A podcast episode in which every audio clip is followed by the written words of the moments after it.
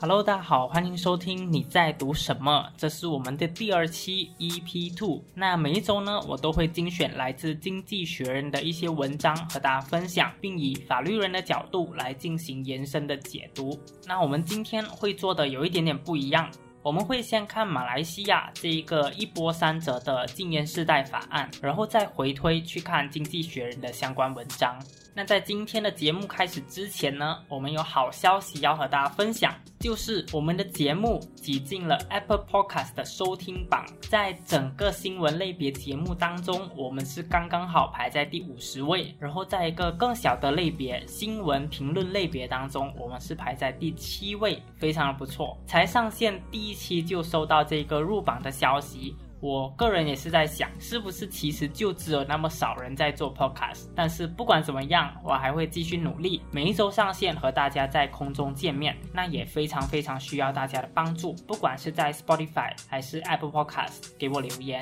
或者是到 IG 告诉我节目当中你觉得有什么是做得还不错的，那有什么是还需要加强的部分？因为毕竟众人的智慧超越个人的智慧。这一个算是一个小小的谜语，如果大家知道是谁的口头禅，欢迎来告诉我。那言归正传，我们今天要聊的呢是禁烟世代法案，全名叫做《二零二二年烟草产品和吸烟管制法案》。可是我还是觉得英文的缩写是最好的，英文叫做 Generation Endgame（GEG）。那中文的翻译就稍显有一点点不够传神。我个人比较喜欢 GEG 这一个称呼，所以我们待会会用这个称呼来贯穿整个节目。那我稍微解释为什么我觉得中文目前的翻译稍微差了一点味道，因为你看 Endgame 很明显，它的灵感就是来自漫威的复仇者联盟系列。所以它自带一种英雄电影独有的光环。我们这个法案是要行侠仗义，然后连同整个世代和吸烟这个健康杀手两个背水一战的这一种感觉。可是反观当中文翻译成禁烟世代的时候，它的语境上面就出现一种相对剥夺感、相对剥削感，感觉上我有一种权利被禁止，变得好像更加不自由的感觉。那这是我在语感方面小小的一个观察，可是当然它不是今天的重点。这里还是老规矩，和大家报告一下今天的节目流程大概会是怎么样的。那第一，我们会带大家看 GEG 的主要内容，然后和纽西兰的版本有什么不一样，这是第一点。那第二，我们会聚焦在 GEG 的一个最最最主要的攻防战场。就是 GEG 的合法性问题，它到底是不是合乎宪法的？那在第三，我们会在 GEG 合法性模糊和不确定的情况之下去讨论，说到底政府可以怎么做，应该怎么做？那最后我们才会回去看《经济学人》对于英国电子烟市场的分析。那第一，什么是 GEG？马来西亚的 GEG 其实用一句话来概括的话。就是二零零七年之后出生的人，他们一辈子都被禁止吸烟、购买和拥有任何类型的烟草产品，也包括说电子烟。那 GEG 是在 Ismail Sabril 那一届政府由当时的卫生部长 k a r i Jamaluddin 在二零二二年推动的法案。那最初开始的时候。GEG 设定的年龄是两千零五年以及之后出生的人。今年呢，这一群人就会正式到十八岁，达到这个合法买烟的年龄。所以原版的法案是要立马实行的。可是，在采取各方意见之后，卫生部在提成 GEG 到国会一读的时候，是改成了两千零七年以及之后，主要是说让卫生部可以有两年的这个教育期。那我们把 GEG 送到国会一读的时候是二零二二年七月二十七号，那刚好在前一天七月二十六号，纽西兰也把他们版本的 GEG 送到他们的国会。那在去年年底，纽西兰就正式通过了这项法案。成为全球第一个逐步提高吸烟年龄来最终实现全面禁烟的国家，但是反观马来西亚的法案就一直被卡关，尤其是在政党轮替之后，我们又提成了第二版的 GEG，主要区别其实就是第一版把拥有烟草产品定为是一个犯罪行为，但是第二版就没有定定这样子的法律。那据我所知呢，卫生部并没有对这一个差别来做出解释。但是我个人的猜测是，觉得说这是卫生部为了要削弱一些攻击，说 GEG 对年轻世代太过苛刻。那除此之外，新版旧版一共有十三处的不同，比如说罚款金额减低、削弱执法权限、增加社区服务作为替代惩罚等等。那把马来西亚和纽西兰的 GEG 放在一起做比较的话，我们会看到几个主要的差异。第一个就是我们的 GEG 是包括禁止电子烟的，但是纽西兰的态度是不包括。那第二，对于禁烟世代的年龄，马来西亚是定在两千零七年以及之后，但是纽西兰比我们又迟两年，他们是定在两千零九年以及之后。那第三个也是一个很重要的差别，就是在马来西亚，年轻人是有犯法的可能性，就是有违反 GEG 的可能性。但是在纽西兰没有，为什么？因为马来西亚的法律是，如果卖家提供烟草，那卖家有罪；那禁烟世代他们吸烟或者买烟，他们自己本身也有罪。也就是说，买卖双方都会出现违法的行为。但是在纽西兰呢，他们是只罚卖家，不罚买家。当然，GG 是一个相对罕见的做法。就是政府要做到对一个世代全面的去禁烟，它当中涉及的考量肯定会很多。就比如经济效益的问题，因为烟草虽是国家的收入来源之一，那还有政策执行力的问题，会不会执法量能不足，又或者是过度执法造成滥权？那再来就是黑市的问题，所谓五大恶习，烟酒嫖赌毒。每一个它背后都有庞大复杂的利益关系，政府不做，那就是换地下做，那这些呢都是很合理的考量，也是政府它要去推动政策之前必须要做的一些必要功课。可是我们今天没有要谈这一些，我们聚焦在一个问题而已，就是这一个禁烟世代法案的合法性问题。因为现在这个合法性问题就变成这一届政府的挡箭牌。内阁从总检察署收到法律意见，说禁烟世代违反宪法，那政府就以这个作为依据，不去推动这个法案，不去推动这个政策。那我们前面所提到的损益比较、得与失的种种考量，政府也直接不做，因为他们就是认为说 GEG 不合乎宪法嘛，所以就直接停在那一边。这是政府当前的态度。所以这一期我想做的就是去论证禁烟世代这个概念，它完全不存在违反宪法的问题，它没有违反第五条人身自由的保障，它也没有违反第八条法律面前人人平等精神，又或者说这个合法性问题，它不如政府口中所说的那么绝对否定，它可以是五十五十的一个模糊地带。所以最后想证明的是，合法性问题不应该成为挡住 GEG 的借口。因为如果说后续因为其他的考量，我们不予通过，那没有问题。但是必须要有一个实事求是的精神，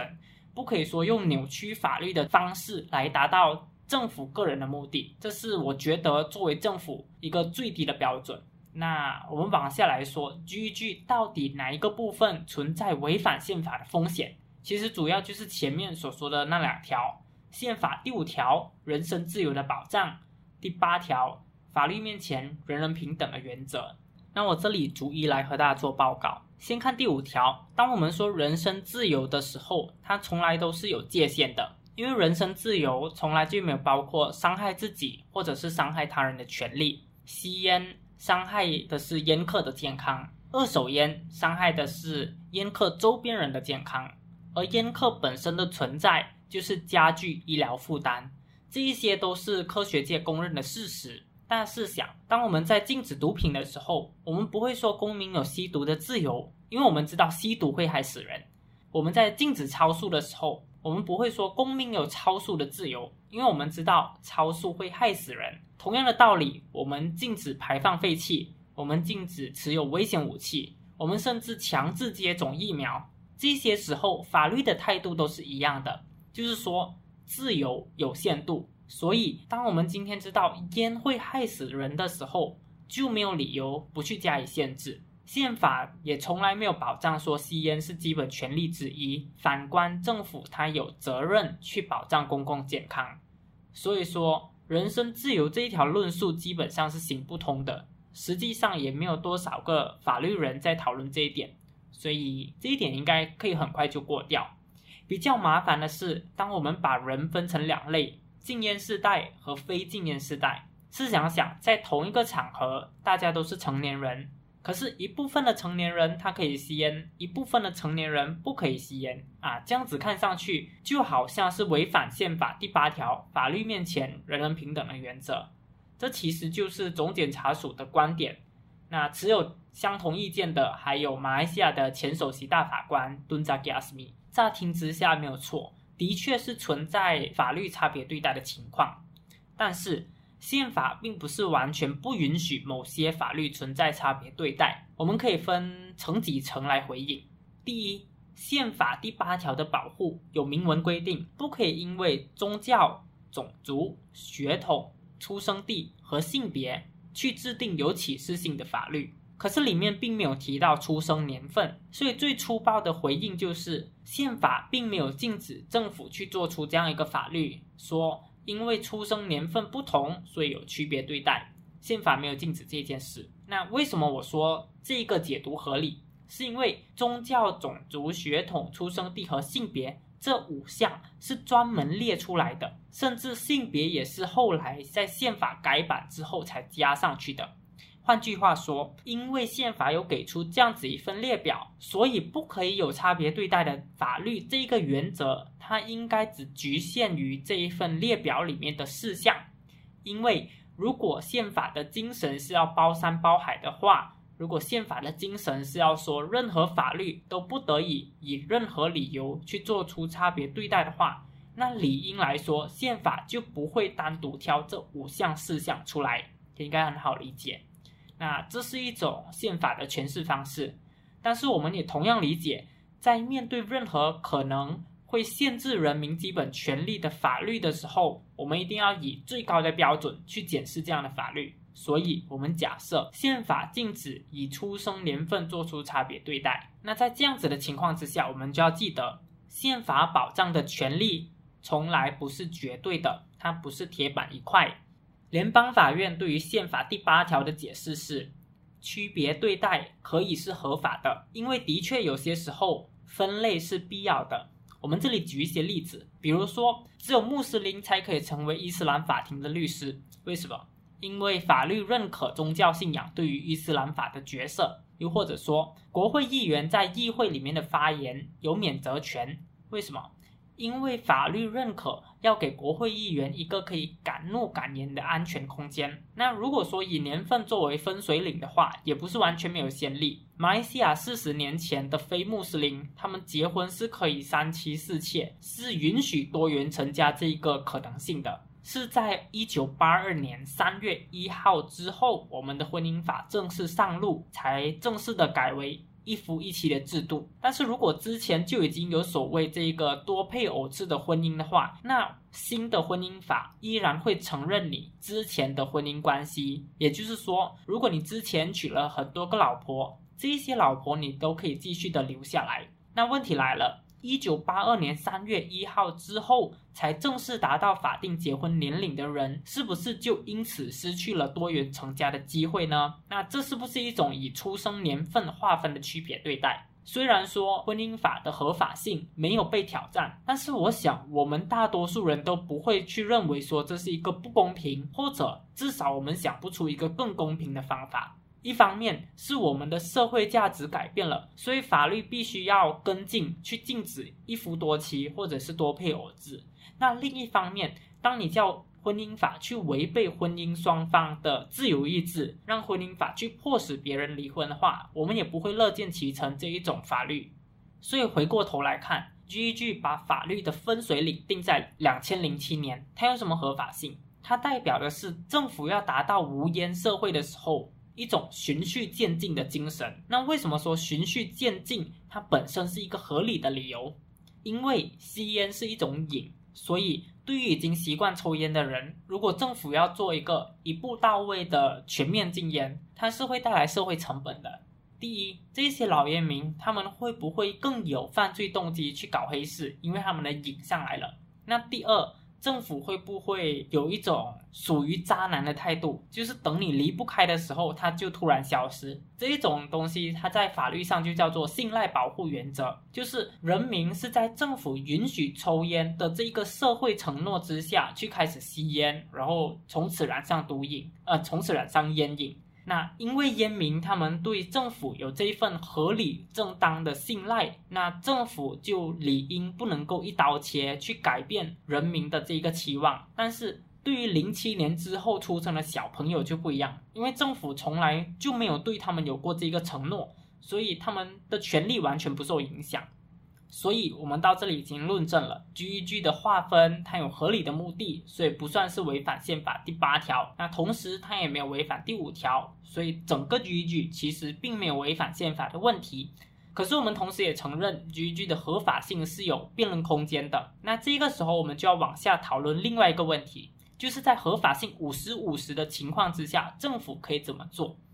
目前政府的态度是很不清楚的。政府拒绝 GEG 的理由究竟是因为有违宪的法律风险，还是说政府认为这个是真的不公平的法律，他们不想要？两者的区别就在于说，如果只是担心法律风险，那政府大可以直接修宪，表明第五条和第八条不适用于 GEG。但是如果是后者，政府有一份绝对公平的追求，甚至是超越宪法的公平的追求，那样子无话可说。可是马来西亚一向来不是这样子的国家，在国际社会上，我们也没有这样子的国家。很多国家的扶弱政策，或者在马来西亚叫特别地位政策，它的核心。本来就是因为我们承认绝对公平的这一个概念在现实社会行不通。如果你要绝对公平的话，世界会变得很畸形。那为什么我们现在反而在面对重要重大的公共健康问题的时候，又突然间对公平有那么强烈的执着呢？